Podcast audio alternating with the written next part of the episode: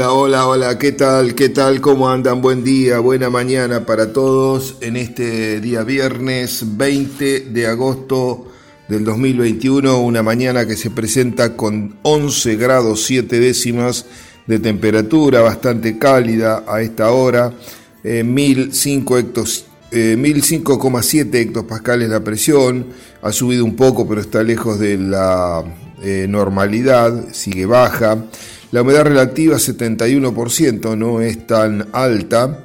Y el cielo está nublado. Ayer, eh, bueno, hoy, a la hoy cuando comenzaba el día, podríamos decir, comenzaba el nuevo día, alrededor de las 12.045 eh, una menos cuarto de la mañana, tuvimos agua, tuvimos un chaparrón suave, tranquilo, este, pero en definitiva una lluvia que no estaba prevista, por lo menos ayer en los pronósticos no la veíamos.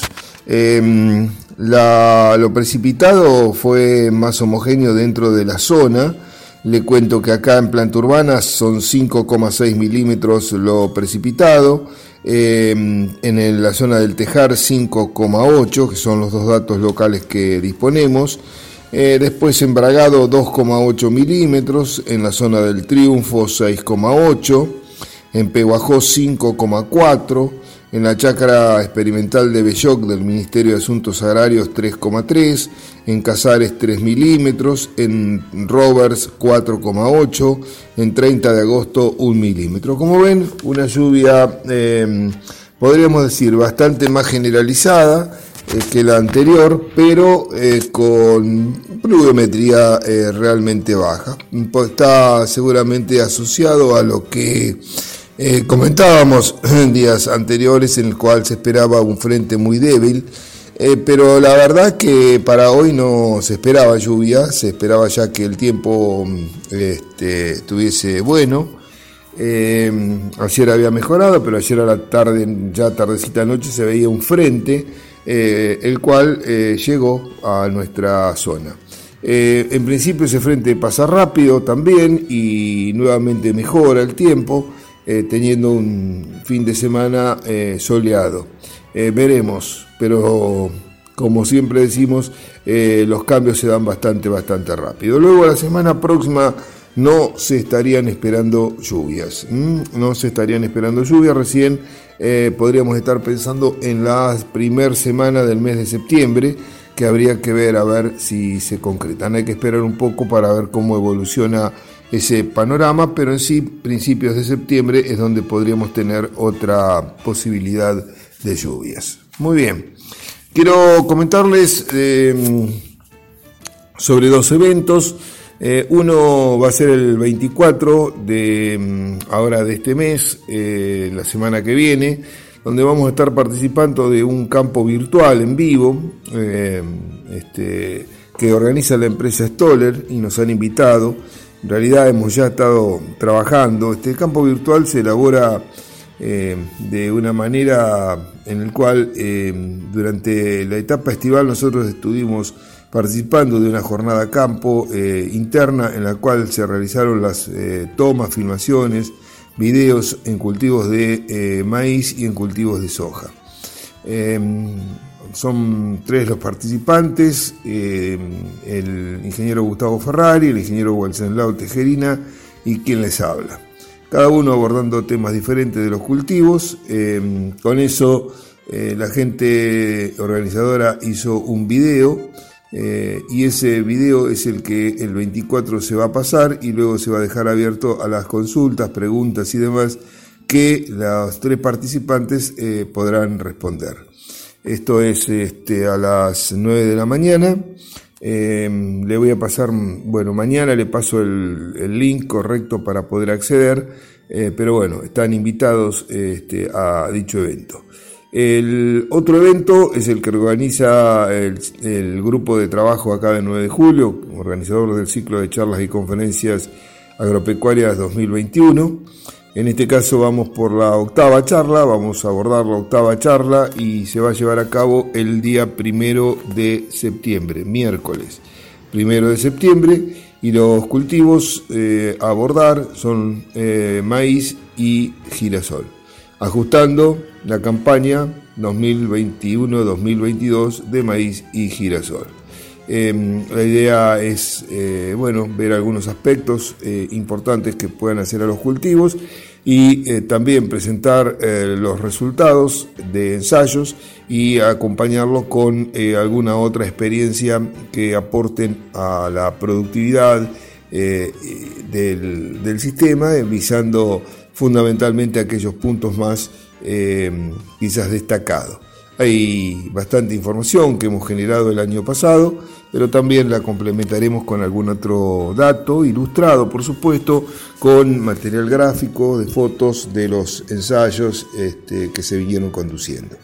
Yo creo que, mm, eh, que bueno, que vale la pena, este, vale la pena poder participar. Em, esto va a ser a las 20 horas, el miércoles 10, el, el miércoles eh, primero, perdón, el miércoles primero de septiembre a partir de las 20 horas por la plataforma YouTube Inta Pergamino. Es la plataforma que siempre hemos utilizado. También vamos a mandar las invitaciones como corresponde, los eh, links de, acceso y demás. Y como usted sabe, em, este, acá eh, se dan las charlas y después, este, a medida que van desarrollándose las charlas, se pueden ir haciendo las preguntas del caso que son eh, colectadas por los este, los eh, eh, organizadores y después las a través de un moderador la van a hacer al disertante. en este caso, quien va a hablar soy yo, así que bueno, trataremos de poder este, llevar adelante este evento de la mejor manera. Están, como siempre, todos invitados, porque bueno, esto no tampoco tiene costo no requiere una inscripción previa, solamente este, bueno, estar presente el día del evento. Y em, este, bueno, no, no, más que eso, solamente también como siempre en nombre de las de la organización agradecemos infinitamente a, los, eh, a las empresas que auspician este ciclo 2021 que son muchas, 42 empresas que nos vienen acompañando en este año y bueno, esperemos que nos sigan acompañando en el próximo ciclo que estaremos tratando de encarar el próximo año, en donde entendemos que si la cosa sigue mejorando, eh, por lo menos como lo viene haciendo hoy en día, eh, bueno, podamos este, volver a la virtualidad, cosa que también es interesante, algo que hemos dejado eh, que dejamos porque por supuesto no se podía hacer de otra manera. Eh, guardamos esas esperanzas este, y bueno, y de todos nosotros va a depender que eso se pueda este, llegar a, concretar. Eh, respecto a las charlas, esta noche nosotros vamos a tener una reunión a, a, última hora de la tarde, en donde como siempre lo hacemos, realizamos la, la evaluación de la reunión anterior, este, vemos los puntos eh, a destacar, los, cómo se desarrolló, eh, aspectos positivos, aspectos negativos, que son a los cuales eh, tratamos de, corregir. y bueno, este, un poco trabajamos sobre el nuevo evento y a veces también tratamos de avanzar sobre los otros eventos que vienen. Recordemos que hay Hemos programado 11 charlas, esta sería la octava. Eh, después queda una, charla más eh, programada que abarca el cultivo de soja y sorgo. Eh, este, en principio habíamos hablado una sobre comercialización, más aspectos directos de la comercialización, y una que sería el cierre del ciclo 2021. Así que bueno, hay hay los temas generales los tenemos en mente, ahora tenemos que trabajar fundamentalmente sobre, bueno, dos charlas, eh, la de soja la, daremos nosotros también, pero hay dos temas eh, muy importantes que eh, tenemos que trabajar bastante. Así que esta noche ya nos juntamos para comenzar a abordar esa temática. Muy bien, vamos buscando una pausa. yo la este, dentro de este primer bloque acá en Abriendo Tranqueras con el INTA por Forti y enseguida venimos para ver qué ha pasado con los mercados en el día de ayer. Pausa y volvemos. Bueno, muy bien, eh, continuamos y ahora sí entrando en la recta final de la jornada de hoy aquí en, Abriendo Tranqueras con el INTA. Quería comentarle algunos eh, datos interesantes que publicaron eh, o que se presentaron en el Congreso de APRESID, referido a los cultivos de servicio y algunos resultados de varios ensayos realizados en las distintas zonas de la región pampeana. Y en este caso, este, algunos datos así que pueden aportar más que todo un desarrollo eh, del tema, eh, indican que, mm, por ejemplo, eh, las leguminosas como la vicia, este, dentro de lo que son los cultivos de servicio, cuando la misma es inoculada correctamente, tiene un incremento en la producción de materia seca o materia verde, en este caso entre 600 y 1000 kilos por hectárea, eh, más que eh, el mismo lugar que no se ha eh, inoculado. Estos beneficios mayores de aportes de, a la producción se logran en aquellos lotes que tienen una mejor disponibilidad de agua a la siembra, que se siembran con ciclos más cortos de cultivo o antecesor, eh, sobre todo eh, gramíneas.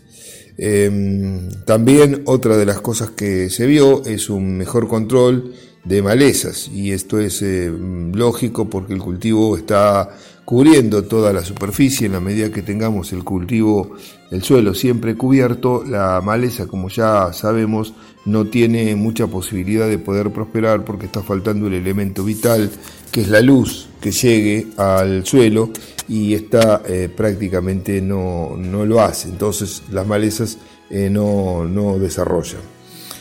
Con respecto a la fertilización con nitrógeno, eh, con 50 kilos de nitrógeno, hablemos de unos 100 kilos de urea, aplicado en los cultivos de servicios de gramíneas, puede ser triticale, puede ser este, este centeno, eh, avena, este, bueno, en fin, cualquiera de las gramíneas, eh, han observado también aumentos en rendimiento de unos 1.400 kilos cuando se fertilizó versus no, la, no fertilización. Y eso representan unos 30 kilos de materia seca por kilo más por kilo de nitrógeno aplicado. Aunque, bueno, como siempre esto eh, tiene variabilidad de acuerdo al lugar, de acuerdo a este, las precipitaciones, al tipo de suelo, al contenido de materia orgánica, eh, bueno, en fin, este, al tipo de antecesor que, el lote tenía, etcétera, etcétera.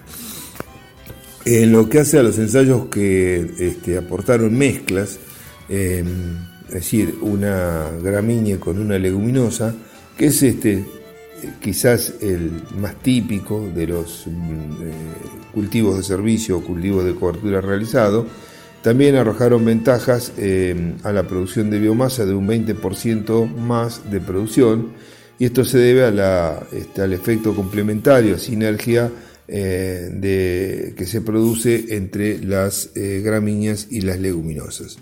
Em, también han incursionado con la incorporación de alguna crucífera, eh, este, crucífera puede ser un nabo, un, tipo nabón, eh, una, este, una colza inclusive, pero en lo que hace a la parte de biomasa no, aportó mm, este, diferencias respecto a los cultivos tradicionales de gramíneas y leguminosas, eh, tampoco al control de malezas.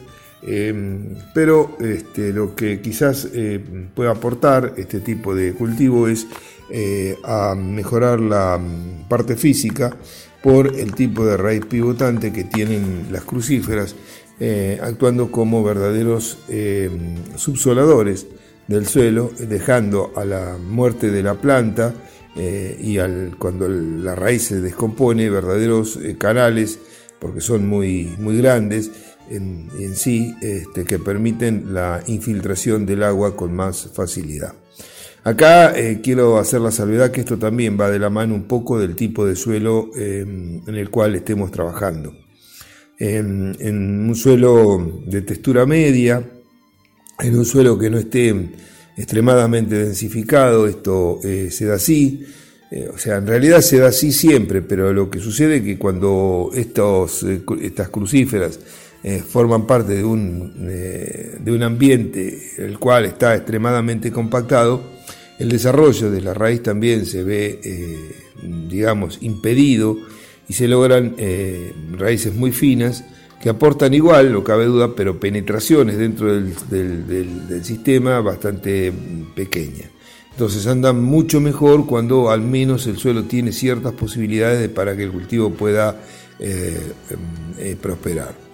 Un tema que es muy preocupante, siempre lo es, es qué pasa con el consumo de agua, qué diferencia hay entre la utilización de cultivos de servicio eh, y un barbecho limpio con respecto al cultivo, al consumo de agua.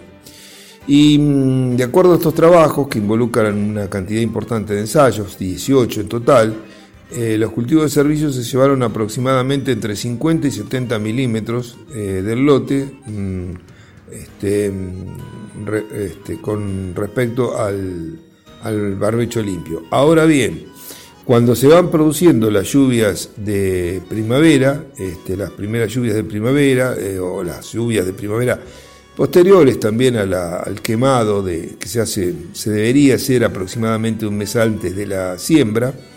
Eh, ahí el cultivo de servicio este, recarga el perfil y en algunos casos logra una recarga mayor que el barbecho limpio. Entonces, esto se asocia con lo que hablamos anteriormente, que los cultivos de servicio dejan un suelo Mm, con mayor capacidad de absorción de agua que eh, los que forman un barbecho limpio.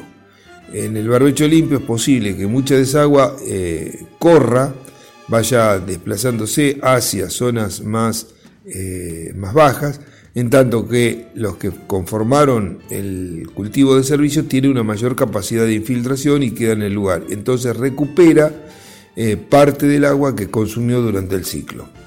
Los rendimientos de los cultivos sucesores, o sea, lo que se hace encima del cultivo de servicio o barbecho, em, indicaron que sembrar cultivos de servicios eh, como leguminosas tipo vicia mejoran el rendimiento del cultivo que sigue, por ejemplo maíz, si ese es el cultivo que vamos a hacer, este, con valores que pueden llegar a los 3.000 kilos por hectárea. Eh, esto es en comparación, de nuevo, con un barbecho químico limpio durante todo el, ciclo en el cual eh, no hay cultivos de productivos, productivos de grano me refiero. Con la soja los eh, resultados fueron más erráticos y no se pudo observar una tendencia marcada a mejorar o no. Y esto se debe a que en el caso anterior eh, bueno, las gramíneas requieren mayor cantidad de nitrógeno, son muy dependientes, en cambio la soja, si bien requiere mucho nitrógeno, tiene la particularidad y la posibilidad de poder incorporarlo a través de la fijación biológica. Em, este, eh, bueno, el, eh, cultivo no, cabe duda de que es más que importante, es algo que se viene difundiendo cada vez más en nuestra zona. Em, este, las, eh, hay también otros resultados que comentan que eh, las gramíneas eh, han este, mm, tomado la posibilidad de reducir, por ejemplo, cuando se hace un maíz, parte del nitrógeno que se va a aplicar, porque una parte importante eh, la, lo aportó eh, la leguminosa que estuvo en el cultivo de servicio y que va a estar disponible quizás no siempre inicialmente, por lo tanto esto no quiere decir que no haya que fertilizar, sino que va a estar disponible ya entrado el cultivo cuando las demandas son realmente mayores. Em, bueno, eh, creo que son conceptos interesantes, hay más para comentar, lo, seguiremos desglosando en otro programa, pero bueno, son técnicas que este, eh, conocidas de la antigüedad, pero que se han mejorado seguramente, con más aporte de, tecnología y que bueno, permiten este, mejorar el sistema, el sistema digo bien, y no solamente el cultivo que sigue, el cual por supuesto también se mejora. Ponemos punto final acá por el día de hoy, gracias por la atención, que tengan una buena jornada, un excelente fin de semana y nos reencontramos el lunes, como siempre, 7 y 30, aquí en Forti.